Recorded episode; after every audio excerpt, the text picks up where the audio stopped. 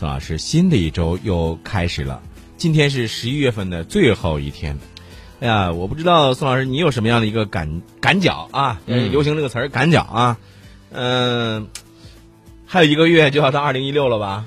对，以往到年底的时候，大家最期盼的就是年终武器大盘点。对呀、哎，那咱今天就说点儿 提气儿的，那就说点咱的一些装备。对，还是说最近这两周来的一些新的装备和一些新的方向，嗯。去科技的方向。嗯。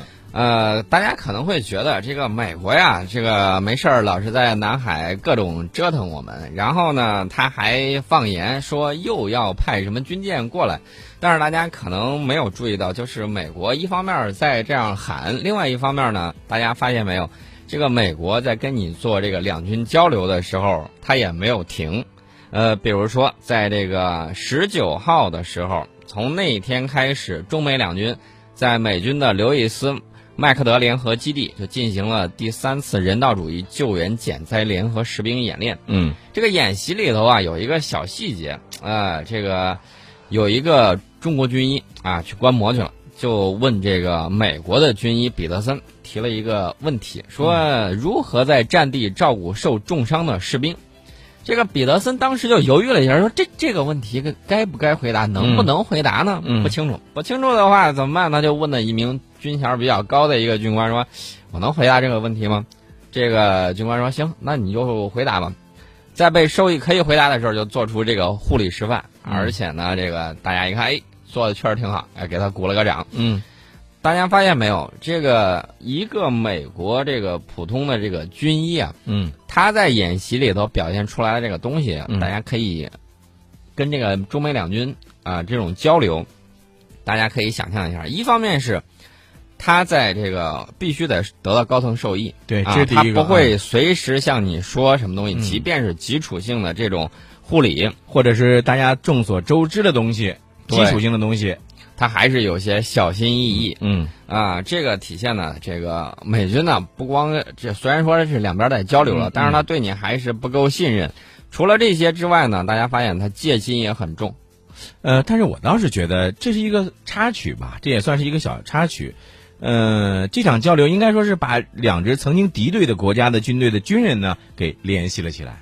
对这个联系呢，其实有很久，大家一定不要忘了，这个斗争啊，一般情况下都是斗而不破，嗯没有说到完全撕破脸的时候。即便到撕破脸的时候，这个私底下的有一些这种秘密渠道还是不会完全关闭的。嗯你必须要跟对方有交流，不然的话，你如何判断对方的这种意图？对，这是一个方面。另外一个方面呢，在面对一些极端自然灾害的时候，比如说今年早些时候的尼泊尔大地震，当时这个呃，美国和中国是采取了各自采取措施来应对这种极端的自然灾害，是吧？对你说到这个的时候，这个演习里头还有一个这个场景啊，让我印象很深刻。嗯当时呢，这个咱们给他演示了一下如何使用这个锯子把这个钢筋锯断。嗯然后呢，这美国空军国民警卫队的救援人员一看说：“哎，这个不错，我们也应该使用这样的办法。”嗯以往的时候他我不知道他用的是什么办法，但是他不是用那种钢锯去锯钢筋。往往可能在他们这种地方可能会更多的使用一些大型的挖掘机械，但是在这种大型的这种机械有时候达不到的这个地方，往往还是需要人工的。对，在任何时候我们都需要不断的交朋友、不断交流、不断的一同训练。嗯这样才会有缓解紧张的局势。那么，这个刚才我们说到这个彼得森呢，他其实还有一个战友叫这个呃索伊斯特，他就说这种军事交流让他感到世界充满希望。尽管世界上有很多狂热分子，但非常荣幸能与中国军队合作。这提醒我们大家都在一起嗯啊！我也希望世界和平，但是前提大家都明白，我那个前提是一定是以本国的国家利益为这个基础的。嗯，哎，宋老师，我想问一下你哈，呃，通过这一次的这个双方的这种包括救灾技能的一些士兵的演练等等，应该说对于加强两军的互信合作也是很有帮助的。对，在上周的时候呢，我们有一艘新型的保障船在海南三沙入役。这个船呢，说大不大啊，最大排水量只有两千七百吨，长度是九十米，宽度是十四点六米。但是呢，这个消息让我感觉到非常非常的有趣。为什么呢？这个不是海军的船，嗯，是谁的船呢？是陆军的船。等会儿，陆军的船入列了这南海三沙，这个挺有意思啊。，对，是我们国家陆军新型综合保障船，它是现在陆军目前装备最大的、排水量最大的这种舰艇。那么，具备大型装备成建制输送能力。它负责什么呢？要担负起向三沙方向物资的补给、装备输送以及海上救援等等。这艘陆军滚装船首舰隶属于沈阳军区，并且与这个海军航空兵进行合练。那么，海军航空兵的直升机呢，可以直接降落在这个船的飞行甲板上。大家看到没有？我们说让陆军插上翅膀，有陆航团。嗯，那么陆军呢，不光光是想当海军陆战队啊，啊他一定想让自己也插上远洋的翅膀。对，这一点呢，我们可以参考一下这个美军，美国的这个海军陆战队啊，美国的海军呢，包括美国的空军，互相不服气啊。嗯，啊、美国陆军说我是老大啊，他想要飞起来，然后呢，他想要有自己的船，这个呢，我们看到我们之前的这个军事改革，就是要把所有的这个指头攥起来，攥成一个拳头，对，对，嗯这样打出去才会更有力。没错，这是说了咱们的这个新这个入列的一艘船。那其实我知道，在很多的时候，大家也非常关注国际上的一些军事的一些这个，比如说军工的一些贸易，对吧？对，呃，我们注意到这样一件事情，这个日本的防卫相，他呢向澳大利亚去干了一件事儿，什么事儿啊？去当这个推销商去了。嗯，推销什么呢？推销他们的潜艇了，而且，才他说的这个话特别有意思，你知道吗？他给这个澳大利亚说，他说买日本潜艇吧，日本潜艇好啊，买了日本潜艇能够推进地区的和平。呃，如果说卖潜艇这种东西可以提升地区和平的话，那么我们正当的军贸是不是应该是对世界和平做出了巨大的贡献？你看啊，这个日本的这个防卫省大臣，你猜他说什么哈？他是推销的就是这个苍龙级的，而且是一个常规潜艇，对吧？对，嗯，他说是这个给澳大利亚方面吹的，那那那就吹的牛皮梆梆响啊，你知道吗？说是这个购买日本潜艇，一个是有助于亚太地区的区域安全，而且能够提升这个日本、澳大利亚与美国之间的合作啊。啊，然后后头不忘黑我们一下，说要应对我们的军事力量和军事野心的膨胀，我们是维护世界正当的力量，没有我们，不知道几家称王呢。对，呃，说到这个苍龙级潜艇啊，这个日本牛皮确实吹得响。说什么呢？说我这个潜艇好啊，怎么好呢？德国、法国的潜艇不是好吗？我苍龙级的这个潜艇是超过了德法潜艇，法国，我估计法国都气乐了。为什么这么说呢？大家首先要知道，这个苍龙级潜艇，常规潜艇，常规潜艇，无论它是攻击型啊，攻击型潜艇吧，嗯嗯，它跟核动力的攻击型潜艇相比较而言的话，它的劣势非常非常的明显。嗯那么日本说，我加了这个 AIP，不是 VIP 啊，嗯不依赖空气动力的这种斯特林发动机。嗯我加装了这个之后，我就可以长期在海底潜伏很长时间啊，有这种常规核潜艇的这种说法。嗯，日本很很自傲，说我这个东西很好。那么我想问一下日本，能不能告诉我苍龙级在海底这个不依赖空气动力的时候速度是多少？我给这个日本海军呃日本的这个海洋自卫队啊提一个速度，能不能达到每小时八海里？嗯能不能达到？嗯大家要知道，这个核潜艇在下头的时候，嗯呃，这个每小时能够达到三十节，嗯，就是三十海里。哎你说的这个它这个技术指标是吧？嗯呃，但是呃，我觉得这个事儿是这样，日本呢，它之所以要强烈的向这个呃澳大利亚来推销这个潜艇啊，他还说什么呢？还说是有美国都不了解的机密技术，这个我就特别好奇，你知道吗？他还有美国都不了解的这个机密技术，那是啥技术啊？外外星的能源吗？不是这充分说明了一个问题：美国管控的不够严呢，啊，居然让他使用这种应该勒紧绳子了。对，应该使用这种武啊攻击型的这种武器。我觉得美国应该严查一下。但是美国呢，我告诉大家，你看到没有？他最近在中东也是挺郁闷的。美国的战略呢是想这个东移转到亚太地区，全面不能说遏制我们吧，最起码不会让你太舒坦。嗯。但是呢，中东这块儿，普大帝正打得得心应手啊，嗯嗯打得行云流水的。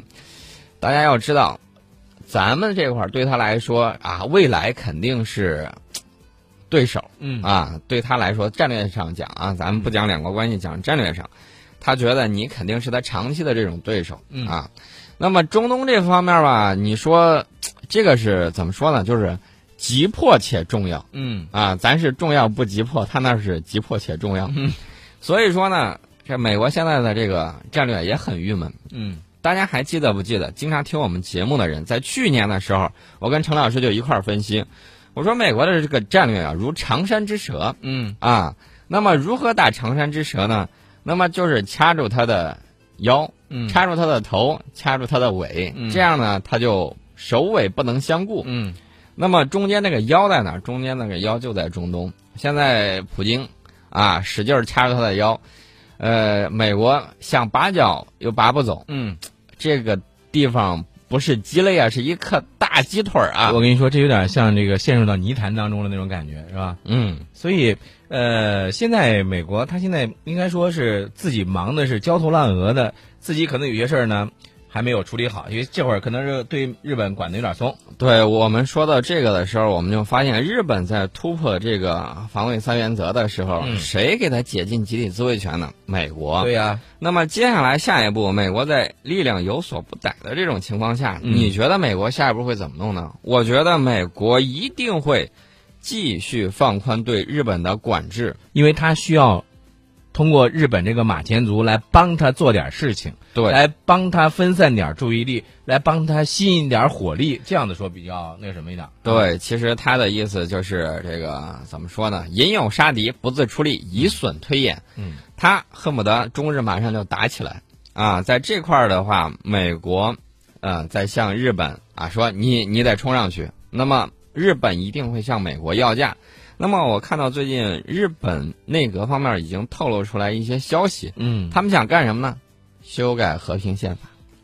呃，这是他一步一步的在往这个军国主义这个道路上呢，在往前走啊，对而且是一条路要走到底，要不撞南墙不回头啊。对，我们要提醒大家啊，这个日本这个民族啊，它有一些地方呢非常极端。怎么极端呢？比如说，在它，大家记得不记得偷袭珍珠港那一天？偷袭珍珠港那一天，这个他并不仅仅是偷袭了珍珠港，他同时还打了哪儿呢？还打了菲律宾。嗯麦克阿瑟他们接到的这个通知啊，当时是中午吃饭的时候啊，就说这个发现雷达兵也发现有飞机了，呃，也接到这个珍珠港被偷袭的这个警报。他认为从这个，呃，当时是从台湾起飞的这个日军战机不可能说打到菲律宾，嗯所以说呢，他也就掉以轻心。结果呢，啊，很多飞机在地面就被炸毁了。呃，大家看到没有？日本经日本自己研判呢，说美国这个战争机器，如果它的这个工业动起来的话，嗯我们肯定打不赢它。但是呢，他还敢这个偷袭。大家不要忘了，日本在之前曾经说过一些事情，说什么呢？他曾经狂妄的说，如果没有中国空军这个参战的话，他要三个小时或多长时间要消灭这个中国的海军舰艇。嗯，那你说他会用什么办法？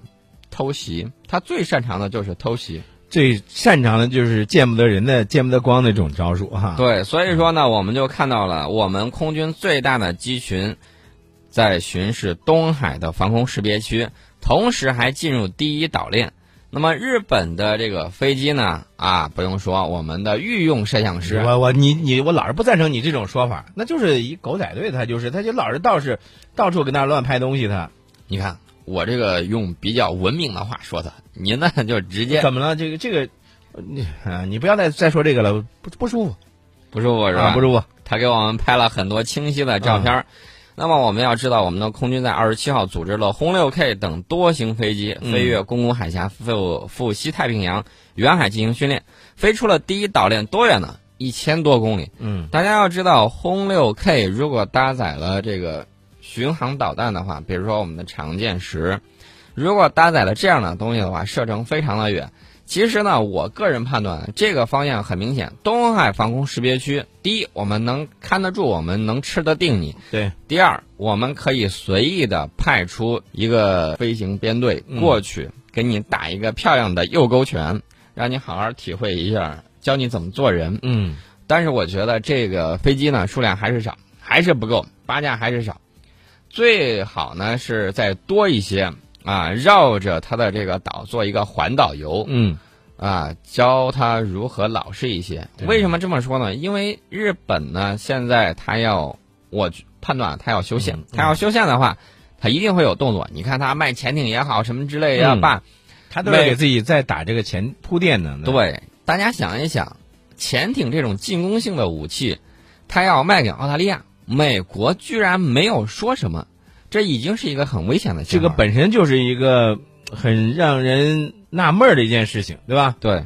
所以你像他现在这种继续在推销他的这个武器，而美国又在旁边是根本就是不闻不问，或者是睁一只眼闭一只眼。呃，别忘了呀，有一句老话呀，就是咱们那个时候说的，就是有的时候呢，你呃，往往最后是可能伤着自己，搬搬起石头啊，你砸了自己的脚，对不对？对你而且呢，你老是好了伤疤忘了疼。你美国你原来那个时候你已经吃过一回亏了，难道说你还想再吃一回亏？